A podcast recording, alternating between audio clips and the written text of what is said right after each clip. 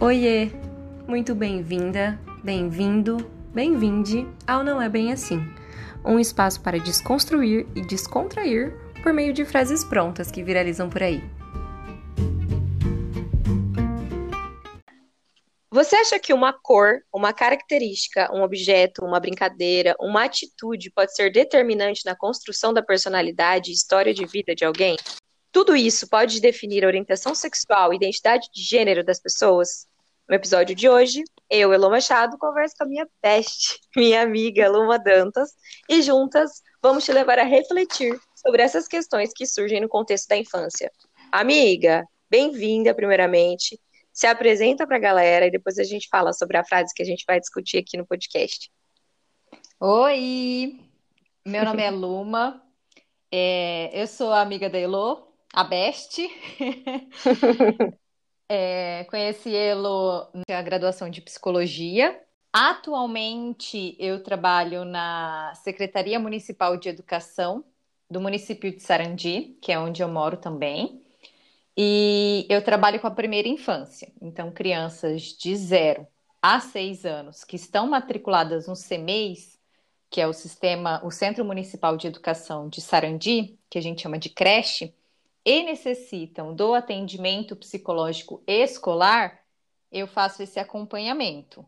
Por que, que eu estou dando ênfase nisso? Porque durante a, é, o podcast, né, durante as minhas falas, vocês vão ver bastante exemplos infantis, que é a minha área de atuação. Já aproveito o espaço também de apresentação para agradecer pelo convite, agradecer, amiga, por ter me chamado para a gente debater um pouquinho sobre esse assunto. Muito obrigada. Imagina, meu bem. Vamos lá, vamos para a frase.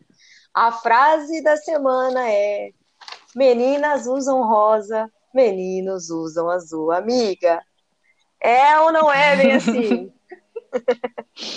Nossa, socorro! Não é bem assim mesmo. Nossa, essa frase eu, Luma, nunca fui de usar rosa. Sim, gosto de rosa é, no batom, às vezes ainda porque eu uso pouco batom, no esmalte, mas a cor rosa em si nunca foi uma das minhas preferidas. Uhum. Talvez o motivo seja para eu ser da oposição mesmo esse determinismo, não sei. Tanto é que eu estou em completa desconstrução de alguns preconceitos uhum. meu. E esses dias eu me peguei pensando que, poxa, vou dar uma chance para esse rosa, né? Aí eu pedi uma camiseta num site. Camiseta? É... A gente pode dizer que aí é, é um vestiário uhum. socialmente considerado masculino e rosa socialmente cor de menina. Então, Tô indo devagar nessa construção, bebê.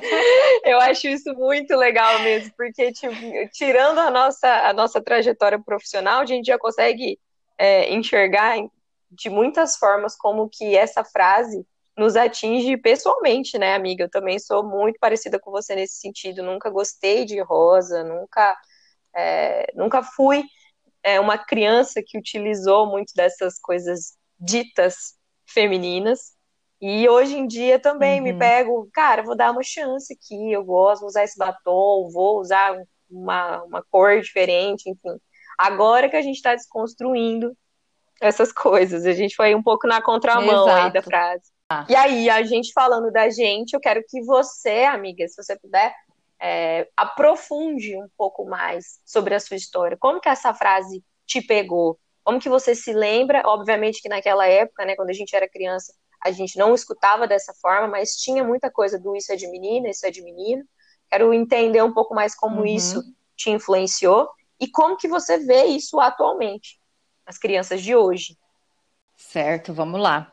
É, eu sempre usei, é, brinquei com coisas consideradas de menino, brinquedos de menino. Brincava também de Barbie, de casinha, mas jogava burquinha na rua. Pipa, quando eu aprendi a soltar pipa a primeira vez, meu Deus, que delícia. É, brincava de carrinho e eu cuspia. Eu lembro que eu cuspia quando era criança. E aí todo mundo falava assim: nossa, que coisa feia, que coisa de menino fazer o meu era roto. Mas. eu arrotava. Era!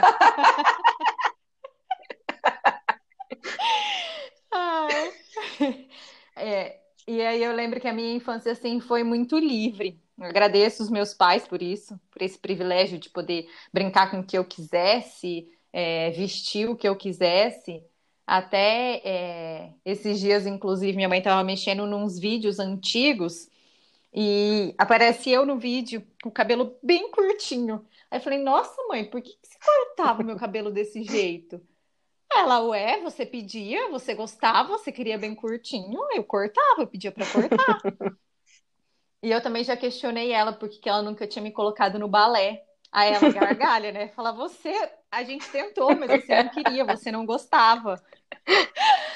Então, assim, desde pequena, desde criança, e depois na escola também, eu lembro eu jogando futsal, jogando basquete, então sempre fiz, sempre é, brinquei com coisas socialmente considerado de menino. E nem por isso eu virei sim, um menino. Sim, e você tinha medo, amiga? Tipo, de, de isso passar pela sua cabeça? Nossa, se eu brincar com isso, será que eu vou me tornar um menino? Será que eu vou ser é, sapatão, lésbica, alguma coisa assim? Isso passar pela sua cabeça? Não, não passava. Quando as outras pessoas vinham e me alegavam que eu fazia coisas de meninos, que nem quando eu disse que eu cuspia, né, quando eu era pequena, é, assim, eu ouvia, mas para mim, para minha construção, para minha identidade, assim, tranquilo. Uhum. Nunca fui de ficar muito grilada com isso. Talvez, acho que porque é, era pessoas de fora, né? Meu pai, minha mãe, tipo, dane-se, brinque com o que você quiser, faça o que uhum. você quiser. Então nunca, nunca foi um peso assim para mim. Eu ouvia muito isso, mas nunca não fez muita diferença. Sim, sim. Para mim, para mim fez assim. Eu me lembro de de escutar que não podia e me sentir muito culpada, assim, e querer me forçar a gostar de outras coisas, de coisas de menina, as ditas coisas de menina, uhum. né? Então, eu lembro que eu falava, nossa, mas será que então eu vou virar menino? Mas será que então se eu vou gostar de menina? Eu ficava muito confusa com isso mesmo, por conta de tudo que eu ouvia, assim.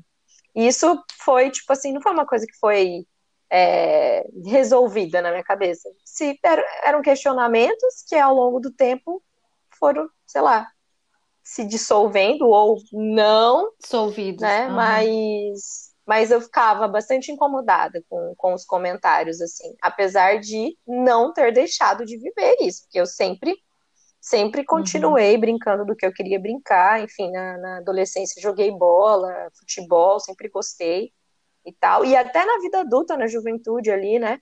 Eu continuei é, gostando dessas coisas, jogando videogame, jogando FIFA no Play, sabe? Que é uma coisa que, tipo, os caras fazem. Uhum. Mas e isso nunca me impediu, mas sempre virou, sempre foi uma, uma coisinha assim que ficava, uma, uma interrogação que ficava na minha cabeça. Uhum. É, hoje, gente, tem bastante disso também, né? É, parece que hoje, se uma menina estiver brincando de carrinho ou um menino brincando de boneca, já vem aquele olhar, aquele olhar julgador de nossa, o menino vai virar gay, tá brincando de boneca. Então, hoje eu acho que o, o peso em cima das crianças está um pouco maior uhum. do que antes. Você acha que está maior hoje em dia? Eu acho. Não sei se é porque também eu estou muito dentro uhum. dessa relação, dessa é, desse acompanhamento infantil. Então, hoje eu acho que a preocupação é, na primeira brincadeira, se o menino pegar a boneca na mão, então já tem esse olhar de olha lá, alguém tem que conversar com essa, com essa família, com essa criança. Não é bem assim. não é, não é bem assim diferente do nosso. Uhum, entendi. Eu, eu, eu acho que eu tinha essa percepção ao contrário, assim, de que, como no passado as coisas eram bem mais é, conservadoras, não que hoje em dia não uhum. sejam, mas antes, na minha concepção, era mais, é, o, o, atualmente, por ter já, a gente já ter alguma abertura de discussão, de falar sobre isso, talvez hoje não fosse tão presente assim, mas é porque eu não estou no meio, eu não estou vendo, né? Uhum. Então é muito, é muito de, de, de perspectivas de onde a gente está inserido, Sim. mas se a gente tem visões contrárias disso, quer dizer que sempre existiu, tá aí. Sim, sempre existiu. é, sendo ou não mais impactado antes ou depois, sempre teve, que não deveria ter, uhum. sempre esteve presente. Uhum. E esses dias eu estava até pesquisando, né, vídeos no YouTube e brinquedos. Ah, o assunto era brinquedos. E aí vi, veio muito isso, essa diferença de brinquedos de meninas e brinquedos de meninos. E aí eu achei um globo terrestre rosa. Aí eu, caramba, pintaram os oceanos de rosa e ninguém problematizou sobre isso. aí se a menina veste azul e esse menino veste rosa, as pessoas problematizam sobre isso. Uhum. Então, claro que, que parte para uma, uma área bem maior também do capitalismo, desse interesse em diferenciação dos brinquedos para vendas e tudo mais, mas eu fiquei chocada quando eu vi um globo terrestre azul e um globo terrestre rosa, identificado, brinquedo de menina e brinquedo de menino. Uhum. As lojas têm muito isso, né? As cores das lojas têm muito isso. Você já entra numa loja de, de, de criança, de brinquedo de criança, você vê lá uma parte mais verde, mais radical, mais azul, é cheia das coisas dos meninos. Aí você já vai para a parte das meninas, é um negócio mais cor-de-rosa, mais de, de pole, de Barbie, de pelúcia, de, é, já, uhum. é, já é assim, acho que visualmente já, já começa, é, os atrativos já começam visualmente, né? Pra, o que, que é para menino, o que, que é para menino, assim, isso é muito louco, isso é muito louco. Eu lembro de uma situação específica na minha casa, eu e meu irmão, a gente tinha saído para comprar presente de Dia das Crianças. Quando a gente chegou em casa, eu tinha comprado um boneco e meu irmão tinha comprado bonequinhos do Comandos em Ação. E a gente chegou, eu deixei meu, meu boneco sentado e fui brincar com ele. E aí a minha mãe falou: Mas você não vai brincar com seu boneco? Aí eu falei assim: Eu tô brincando, é que agora ele tá dormindo, ele tá gostando de assistir a gente. e aí eu fui brincar com meu irmão com os bonequinhos, que era aquilo que eu queria brincar, né? Isso é uhum. muito significativo, porque eu lembro da sensação da, de estar ali naquela loja e não me sentir autorizada a querer aquele brinquedo. E assim, não era pela minha mãe, porque minha mãe também sempre foi muito igual aos seus pais, assim. Meus pais foram muito de escolhe o que você quiser. Mas parece que alguma coisa na minha cabeça, que era o social, né? Eu falava, não, você não pode, você tem que querer isso aqui. Muito louco isso, né? É, você falou de brinquedo, eu lembrei que ano retrasado, não, antes da pandemia, uhum. um, antes de começar tudo isso, é, a gente foi fazer umas entregas de Natal em um CMEI bem carente aqui de Sarandi. E aí, bastante meninas pediram carrinhos de controle remoto para o Papai Noel. Uhum. E aí, quando a gente estava abrindo, assim, os, ajudando as crianças a abrir os presentes, porque daí o carrinho de controle remoto você tem que abrir o controle, colocar pilha, uhum. e aí você tinha que abrir com a chave de fenda e tal. E aí que estava entregando, né, que estava fazendo ação social, falou: "Nossa, bastante presente". E as meninas pediram bastante carrinhos, né? Aí você já vê aquele olhar de: "Nossa, as meninas pediram carrinho". Uhum. E as meninas loucas pirando, esperando a gente abrir com a chave de fenda, colocar pilha para elas brincarem com os carrinhos. E aí as outras que tinham pedido boneco olhavam assim do tipo: "Caramba, por que eu não pedi um carrinho?" Porque o carrinho é muito mais legal do que a boneca. Total, total. E para qualquer pessoa, assim, né? Porque, meu, você vai mexer num negócio aqui no controle que você vai fazer Sim. alguma coisa mexer de longe. É muito mais interessante do que, sei lá, ninar um, pedaço de plástico. Uhum. E acho que, que a minha visão, quando eu falo que parece que atualmente está mais potencializado, por viver, por estar presente, por ver o olhar do adulto julgando mesmo, tipo, como a menina pede um carrinho de controle remoto para o Pai Noel. Ela é uma menina, e eram uhum. uns carrinhos muito maneiros, muito legais, e a criançada amava. Então, é, um, um, brinquedo, uma cor, isso não vai definir o gênero de uma criança. É, isso que eu queria saber, amiga, é, no seu trabalho hoje em dia, é, como que você enxerga, se você enxerga já, as consequências desse tipo de pensamento? Isso é de menina, isso é de menino. É, como que, que você talvez percebe isso, se percebe na escola, no comportamento com amiguinhos? Como que, como que é isso? É, como eu trabalho ali com a primeira infância, né? Tem crianças que, que a gente recebe no CMEs que tem, sei lá, oito meses de vida. E aí a, a, minha parte é até os seis anos, né? Eu acompanho essas crianças até os seis anos. Então eu pego toda essa faixa etária diversificada que está ali no ápice do desenvolvimento. Uhum. Então, é, tem bastante exemplos para dar, mas eu acredito que assim, uma cor, uma característica, é, um objeto, uma brincadeira, uma atitude, isso não vai definir qual que é o gênero da criança, não vai definir uhum. o gênero da criança. Uhum. É, mas essa construção social que a gente tem, essa imposição da nossa sociedade, onde meninos, de acordo com o sexo biológico que nascem, têm que uhum. fazer determinadas atividades uhum. e meninas também têm que fazer determinadas atividades. Então, é, jogar essa responsabilidade para a criança, se você nasceu menina, você tem que ser meiga, você tem que ser fofa, carinhosa, você tem que usar rosa, você tem que se comportar dessa maneira, você tem, não pode é, sentar de perna aberta, você tem que querer casar, querer ter filhos.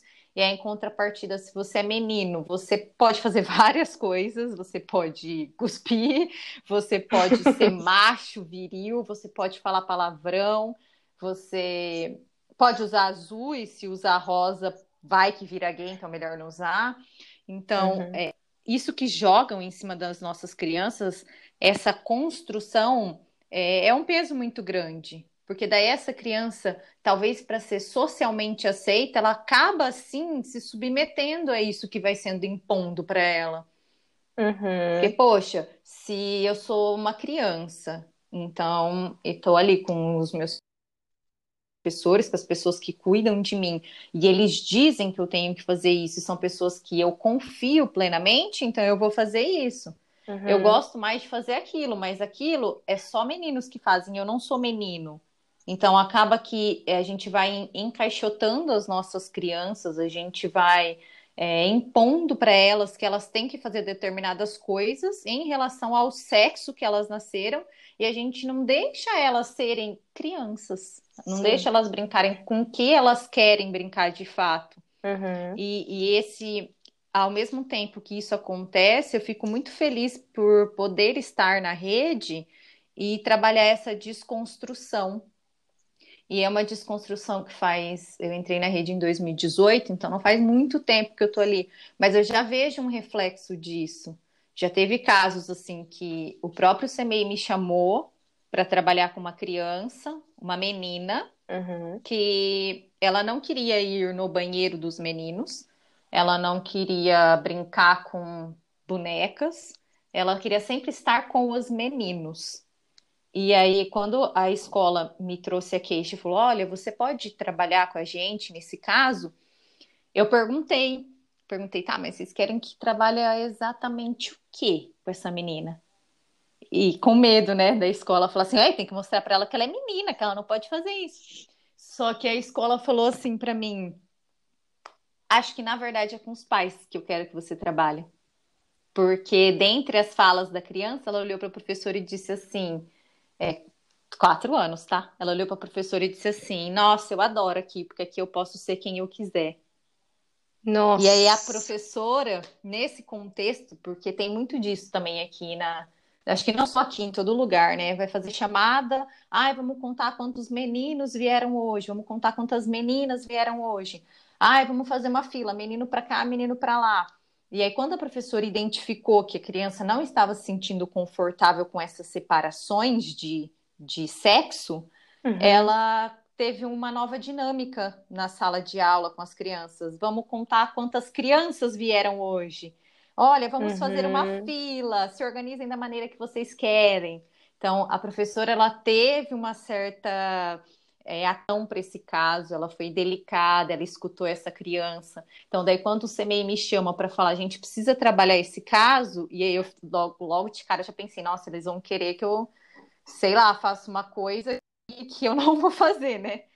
E, e era para chamar os pais dessa criança para poder falar para os pais dessa criança: olha, o que, que tem de mais ela querer brincar com os meninos? O que vocês pensam sobre isso? E aí eu trabalhei com essa criança é, para conhecer ela, para fazer um vínculo com ela. Trabalhei um tempo com ela, é... linda, nossa, maravilhosa, empoderada, uma criança de quatro anos super determinada e me desenhava no, no A gente brincava de desenhar, me desenhava, e aí ela frisava essas partes socialmente femininas, por exemplo. Olha, você tá de esmalte, você tá de brinco na orelha. E aí ela desenhava uhum. a orelha dela sem o brinco. E ela estava com o brinco na orelha, porque a família é, fazia questão, né? uhum. né? E ela não desenhava o brinco na orelha dela. Mas ela mostrava para mim, uma orelha assim, bem, bem evidente para eu ver que a dela estava sem e a minha estava com, e que ela entendia aquilo. E que era uhum. para ela era algo que também estava fazendo mal aquilo. Então, é, nesse contexto escolar, nesse caso específico dessa criança, eu fiquei muito feliz em saber que, por mais que hoje é, ainda seja uma discussão sobre isso, as pessoas ainda acreditam que talvez é, um brinquedo, uma cor possa determinar um gênero da criança, possa é, auxiliar nisso, o sistema escolar está indo na contramão, está indo nessa educação, está batalhando para que não seja dessa maneira. Então, eu sou super uhum. a favor do ensino, escola pública, laica, gratuita, de qualidade, é, inclusiva. E eu acho muito interessante quando elas me chamam, tem esse olhar particular para pedem minha, minha ajuda para fazer essa construção com a família, porque dá para ver que elas estão cuidando dessas crianças, né? Cuidando do desenvolvimento sim. dessas crianças. E aí já entra sim. várias outras questões, no sentido de, sim, devemos trabalhar a educação sexual nas escolas, devemos é, ajudar essas crianças na identificação, na construção da sua identidade, da sua subjetividade, suas características, desejos, vontades, que isso sim vai definir o gênero de uma criança, e não o que ela usa, o que ela veste, o cabelo que ela corta. Nossa, total, total, total, porque essa história é muito, muito bonita de escutar e muito dolorida quando vocês, quando você escuta uma, uma criança de quatro anos falando eu gosto daqui porque aqui eu posso ser quem uhum. eu sou, quem eu quiser. Cara, que pessoa no mundo que não quer ser quem é, quem quiser ser, né? Essa, ter essa liberdade de existir. Então é muito importante que a gente fale sobre isso, porque é, não só em relação à identidade de gênero, a construção da identidade de gênero das pessoas, mas sobre é, é, isso implica sobre a personalidade, sobre estilo de vida, sobre realmente é, é, quem vou ser eu, que adulto que vou ser eu quando sou uma criança reprimida, quando não posso dar vazão para os meus desejos na infância, vou dar vazão para os meus desejos quando eu crescer, quando eu virar uma pessoa adulta, né? Então, é, essa coisa que você falou, né, de das crianças agradarem aos pais, por exemplo, isso é muito, muito, muito problemático. Uhum. Eu que estou é, em outro âmbito da, da psicologia, estou mais na clínica, né? Você está mais na escola e eu estou mais na clínica é, percebo muitas queixas advindas desse período, que é que é, as pessoas queriam fazer coisas para agradar aos pais, para se sentirem amadas, para se sentirem é, pertencentes, para se sentirem é, merecedoras de receber aquele amor. Então, quando uma mãe ou um pai, um responsável, né, as pessoas ao redor da criança viram e falam tem que usar tal coisa, porque isso não pode. Ou a mamãe vai ficar chateada, a mamãe vai ficar triste se você não usar. Ai, o papai não gosta quando você faz desse jeito, né? Ai, filho, você tem que fazer isso, porque isso não é coisa de eu, eu criei filho para ser homem, né? Todas essas coisas que vêm embutidas nesse, nesse discurso mais preconceituoso, é, vai mandando informações para a criança, que a criança entende que se ela não cumprir com aquilo, ela não vai receber o amor desses pais. Né? Então, ela se encaixa, porque a criança ela precisa, ela, qualquer pessoa, na verdade, precisa, né? uhum. né? Receber amor. Então, gente, é, é, é, muito importante que a gente frise isso, porque a gente vai se moldando de acordo com a nossa necessidade de ser amado, de se sentir pertencente naquele, naquele ambiente. Então, se a gente recebeu muitas é, repressões nesse sentido, a gente vai carregar elas com a gente. Né? E aí seremos adultos reprimidos também. Né? Adultos que não vivem uma vida plena, uma vida que não faz tanto sentido. Né? É muito importante que a gente fale disso aqui, eu acho, amiga, porque é, o que eu encontro na clínica de, de pessoas com medo hoje em dia, de às vezes tomarem consciência dos seus desejos, das suas demandas e não darem conta de fazer. Tipo assim, Elo, eu quero isso, mas eu não consigo, porque se eu fizer isso, minha família vai, sei lá, nunca mais vai olhar na minha cara, eu vou desagradar. Eu... E às vezes não é nem um medo é... real, é um medo fantasioso. Medo de não ser amado. É o medo de não, de não pertencer. Tipo, nossa, não, eu não posso fazer isso, porque eu nunca pude. Mas você já tentou? Né? Quando a gente sugere, mas você já tentou? Você já tentou dar vazão para isso aqui? Não, não pode. Mas quem falou que não pode? Quem que vai brigar com você? Quem que vai te impedir de ser isso? Então, às vezes, as pessoas nem param para pensar nessas repressões. Acho que é muito importante que a gente frise isso aqui, porque a criança carrega para a vida adulta todas essas questões que não foram trabalhadas. Né? Sim, exato. A orientação sexual, a identidade de gênero, muitas vezes acaba sendo impulsionada, estabelecida, determinada socialmente por outras Sim. pessoas do que pelo Sim. próprio indivíduo, que tem as suas vontades, as suas necessidades, os seus desejos. E é desagradável pensar que a gente tira o livre-arbítrio das pessoas e a uhum. gente estabelece para elas o que é bom na nossa visão de mundo, nas Ai, nossas experiências, nos nossos conceitos, na nossa subjetividade. E, Perfeito. E, por exemplo, é, muitas vezes a gente acaba reproduzindo desigualdades quando a gente naturaliza os papéis de gênero e reforça a fronteira dessas crianças com, por exemplo, o famoso chá revelação do sexo do bebê. Amiga do céu, eu tenho pavor disso, me dá três tipos de coceira, de, de... Nossa Senhora. Ó, é, eu não vou julgar a decisão individual de cada um de fazer ou não o chá revelação do sexo do bebê. É, é uma forma do capitalismo ganhar dinheiro, uhum, é uma total. forma do patriar patriarcado reproduzir esse estereótipo de gênero antes mesmo do neném nascer. Mas tem pessoas que acham isso legal, as fotos são fofinhas mesmo, mas, ai, uhum. gente, é, vamos combinar que a, cara, a simbologia disso, desse ritual, coitado, coitado dessas crianças, você para para pensar.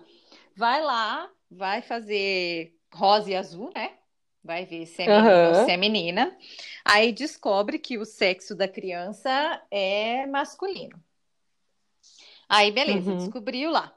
E aí os pais fazem uma festa naquela proporção para descobrir isso. E aí mais tarde a criança se identifica com o sexo oposto. Ah, tem.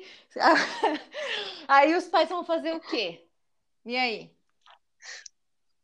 Sim, não, eu acho que a maior violência disso é determinar isso que você falou, né? De tipo, as expectativas desses pais, dessa família, sei lá, de quem que organizou esse chá, já determinar, a criança nem tá no mundo e ela tem que ser a menininha, tal, tal, tal, tal, tal, tal, tal, tal, tal. ele tem que ser o menininho pausudo que na, lá na, na, na ultrassom, meu Deus, meu filho já tem um pau do tamanho do mundo, né? Tipo, ai, que ódio que eu tenho disso. Ai, a minha filha já tá de perninha cruzada na ultrassom. Gente, pelo amor de Deus, a criança nem tá no mundo. Você falou que você não julga, amiga. Eu julgo. Quem faz chá revelação, eu julgo demais. Porque eu tenho certeza que eu tenho amigas que vão querer fazer.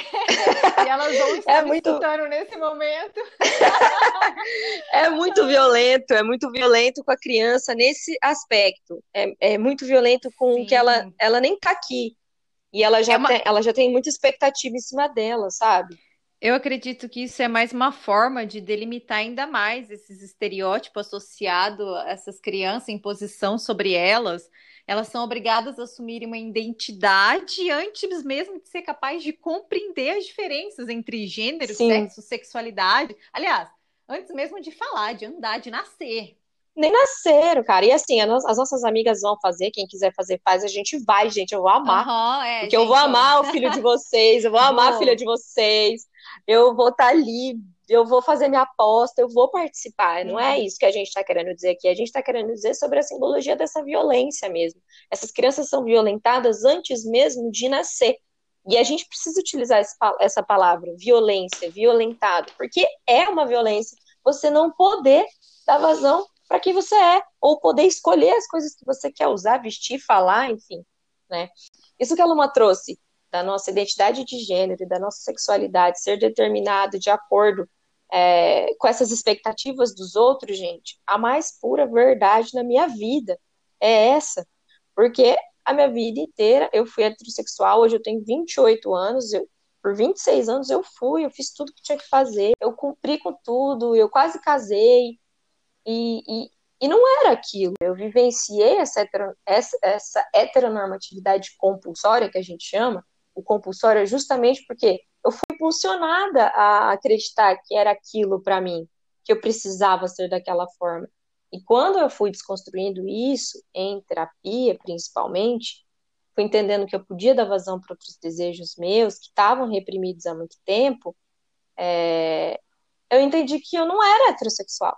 Eu me colocava nesse lugar para agradar. Agradar meu, minha família, agradar os meus amigos, agradar a sociedade, agradar o meio em que eu estava inserido, que é totalmente heteronormativo também. Então, isso que a Luma trouxe é, eu sou o maior exemplo, né? Eu sou um exemplo vivo de que acontece. E a gente não se dá conta, isso não é consciente. Eu não fiz isso assim, nossa, vou gostar de homens na minha adolescência porque as pessoas querem que eu goste de homem. Não é consciente isso. Simplesmente você vai escutando aquilo e vai internalizando, e vai internalizando, e vai internalizando. E é só num processo muito profundo mesmo de psicoterapia que eu consegui é, é, entrar e verificar que não é bem assim.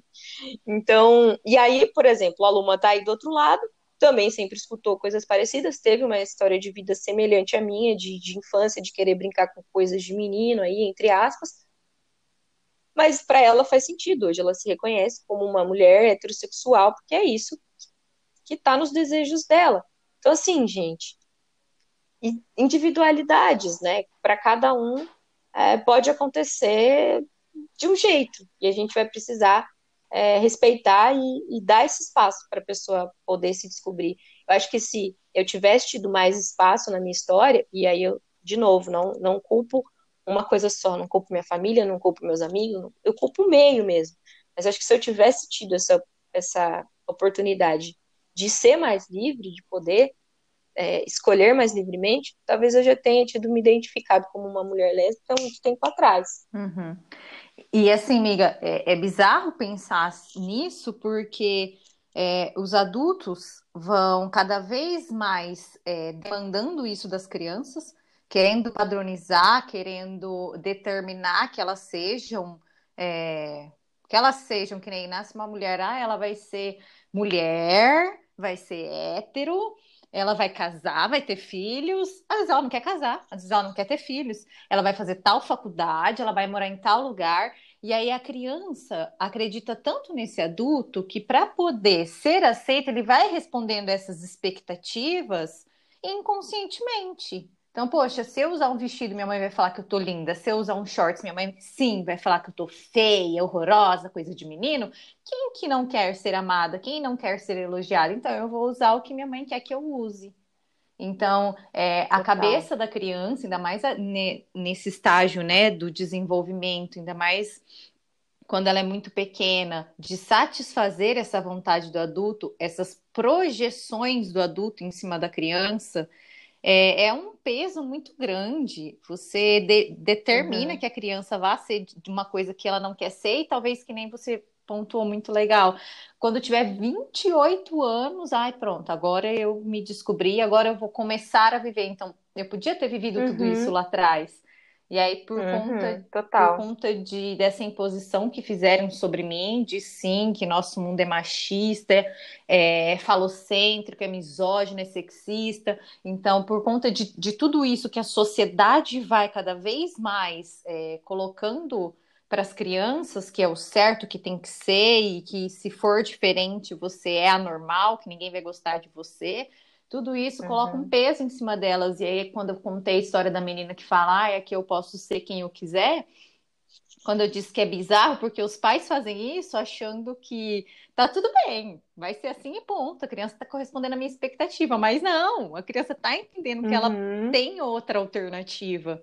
E às vezes ela entra uhum. nesse jogo do pai para ser aceita, mas lá na frente é aceita da maneira que ela é e não da maneira que ela até agora teve que viver para ser aceita.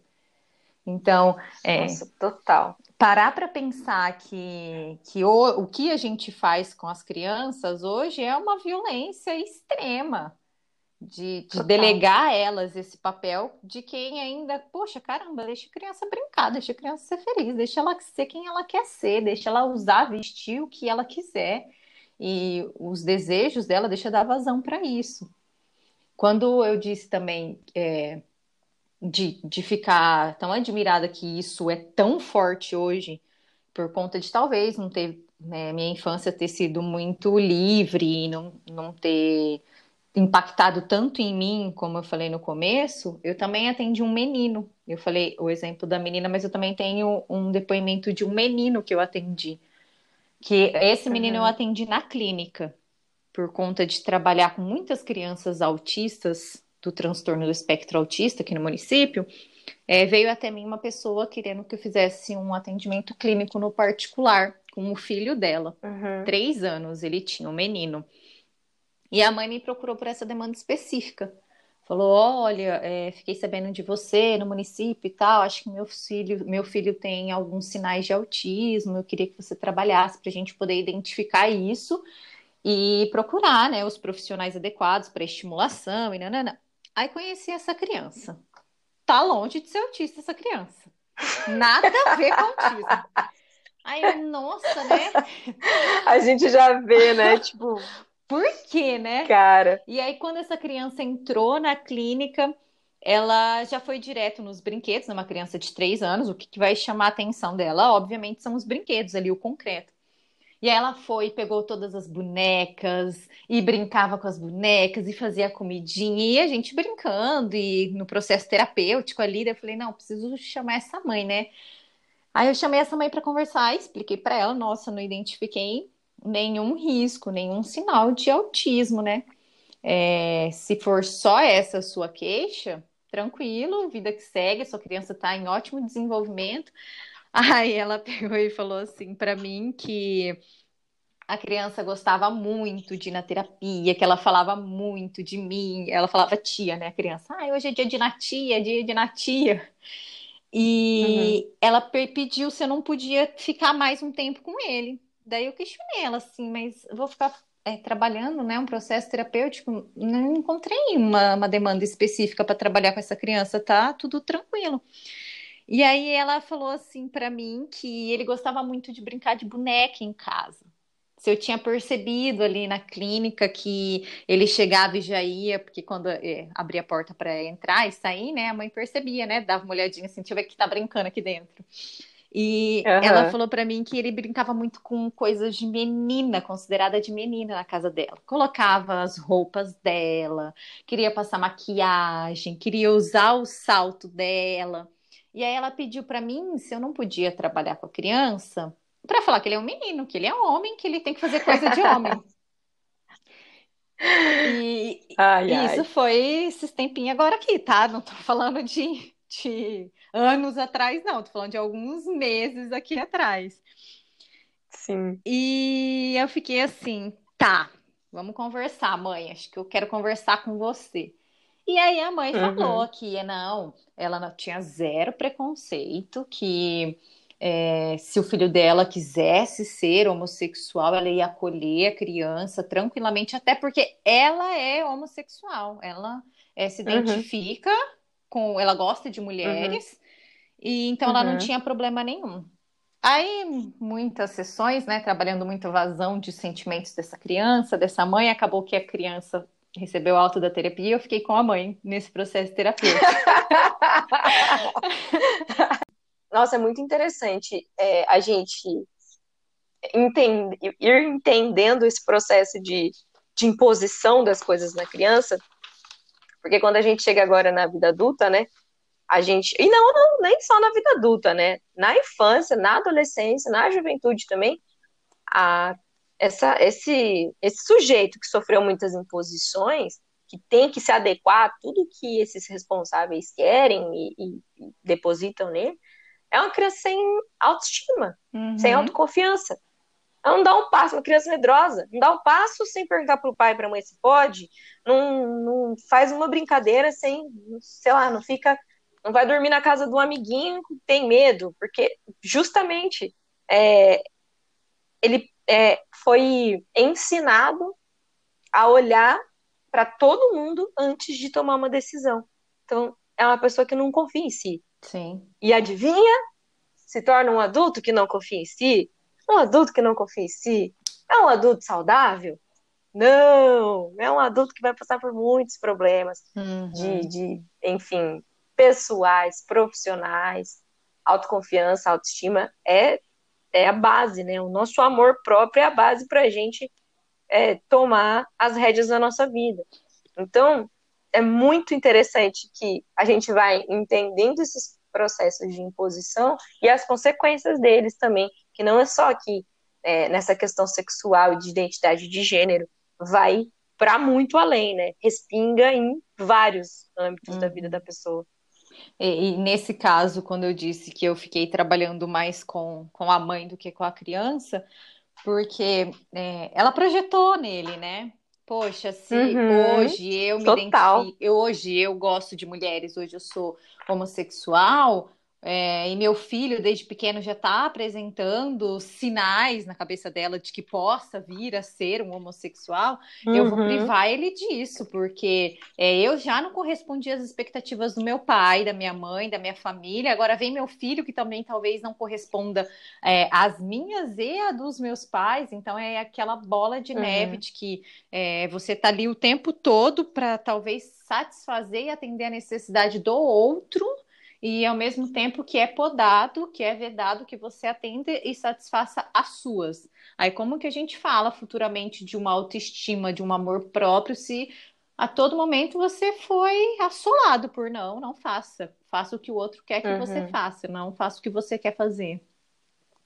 Nossa, total, total, amiga. Muito. E amiga, pensando numa reconstrução dessa frase, meninos usam azul, meninas usam rosa. O que que você formulou aí pra gente viralizar de uma forma menos violenta? Caramba, eu fiquei pensando, pensando, pensando, desde quando você me convidou para a gente conversar sobre esse assunto, falei, que que eu vou reestruturar essa frase? Porque seria muito óbvio desconstruir uma frase dessa com, ai, meninos e meninas vestem a cor que quiserem. Ou aí você escolheu isso. Não zoa não. Você escolheu Não isso. zoa não, porque eu escolhi isso.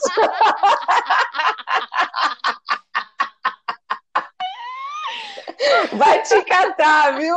Não usou a minha criatividade. Amiga, você tá muito criativa, meu. Ai, não acredito.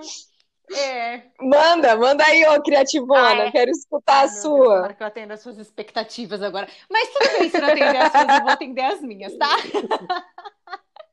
Perfeita. Porque daí pensar nisso, ou então pensar, ai, cor não define gênero. Eu acho que diante de, de tantas coisas assim que a gente conversou hoje, a gente podia pensar no seguinte assim, que tudo é de menina e de menino, cores são simplesmente cores e a infância é colorida. Ai, gente. é A vida, A é colorida. colorida.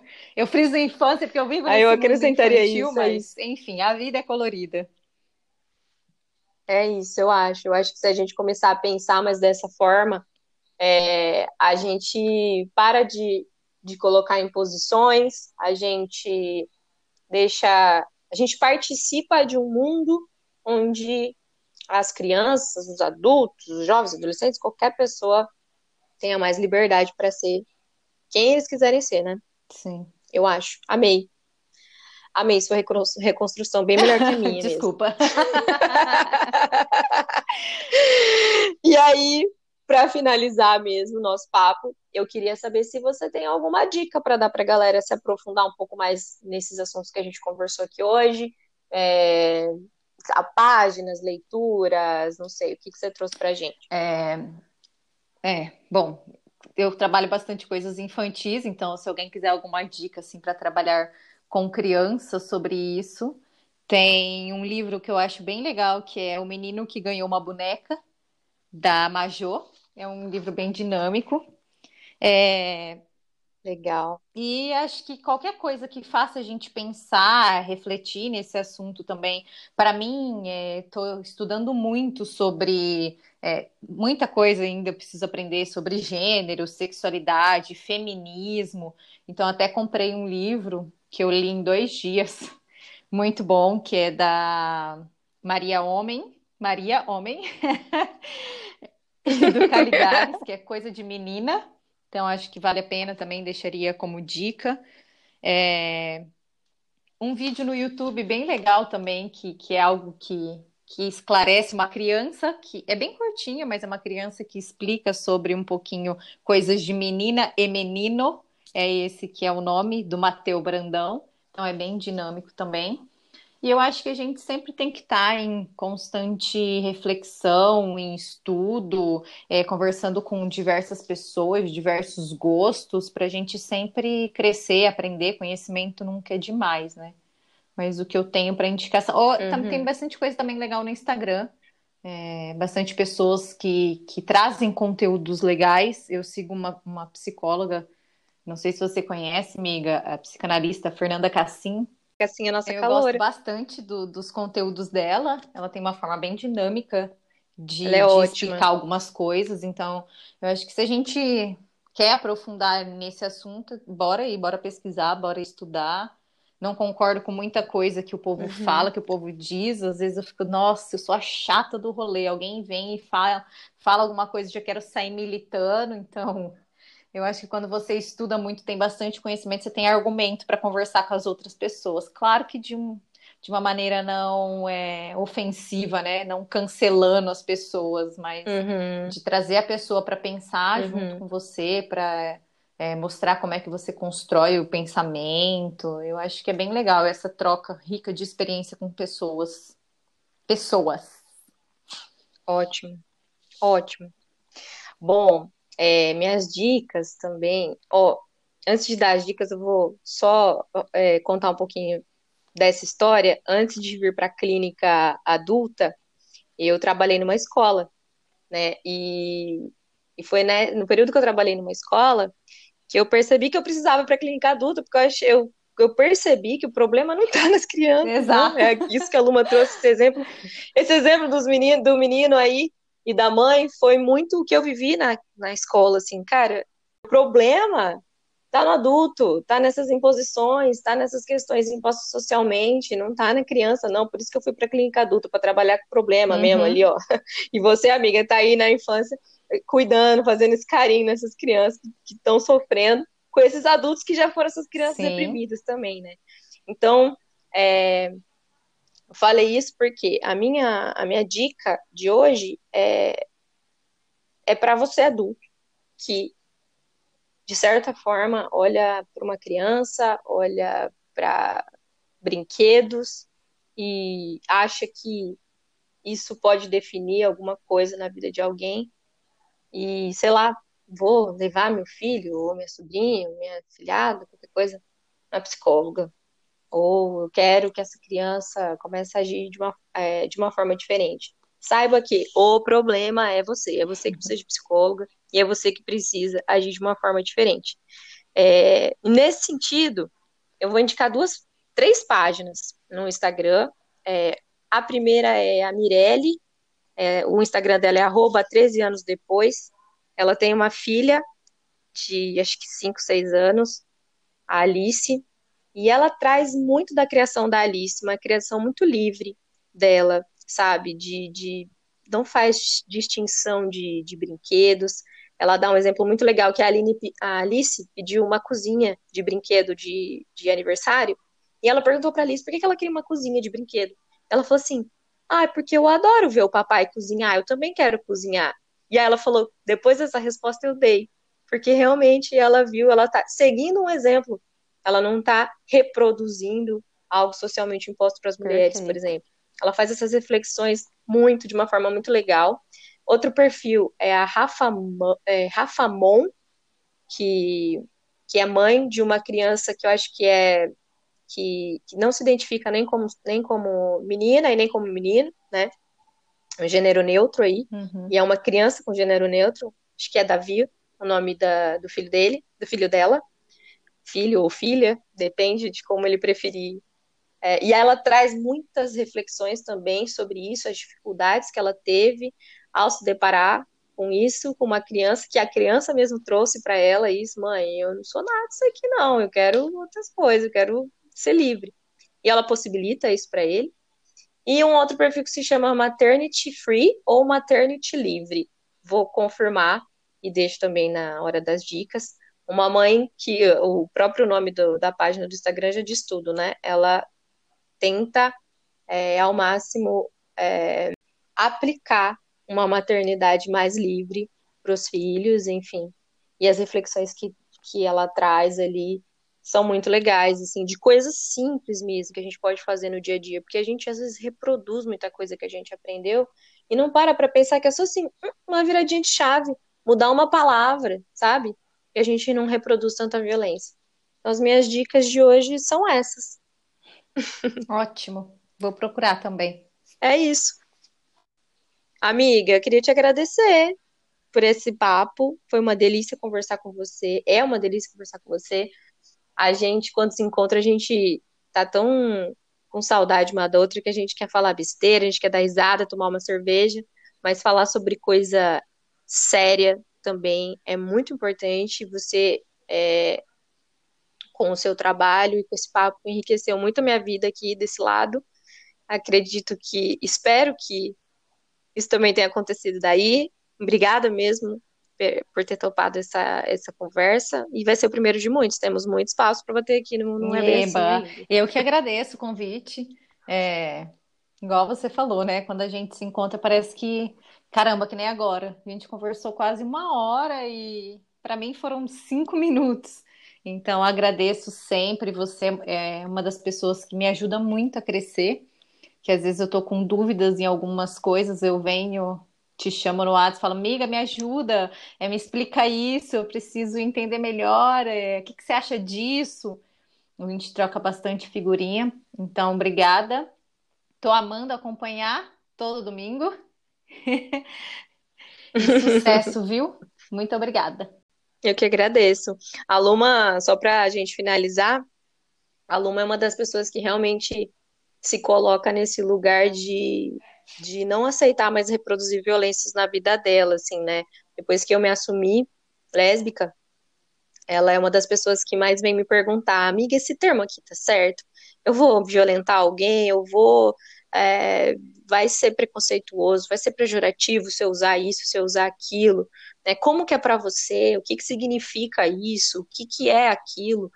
Eu acho isso muito, muito legal mesmo, porque é, entra nesse lugar de, de se preocupar com o outro, de deixar o outro, de amar o outro como ele é e de deixar o outro ser o que ele quiser ser e permitir, né? Uhum. De, tipo, porque quando você não reproduz é, é, coisas que podem violentar o outro ali para o outro, mesmo que sem querer, né? A gente permite que o outro se sinta mais à vontade e tal. E é assim que eu me sinto cada vez mais com você, amiga. Muito obrigada por isso também. Esse eu carinho agradeço. Importante. Sempre tá ali para me ajudar.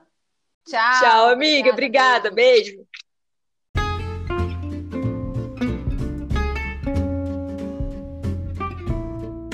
Fim de mais um episódio do Não É Bem Assim.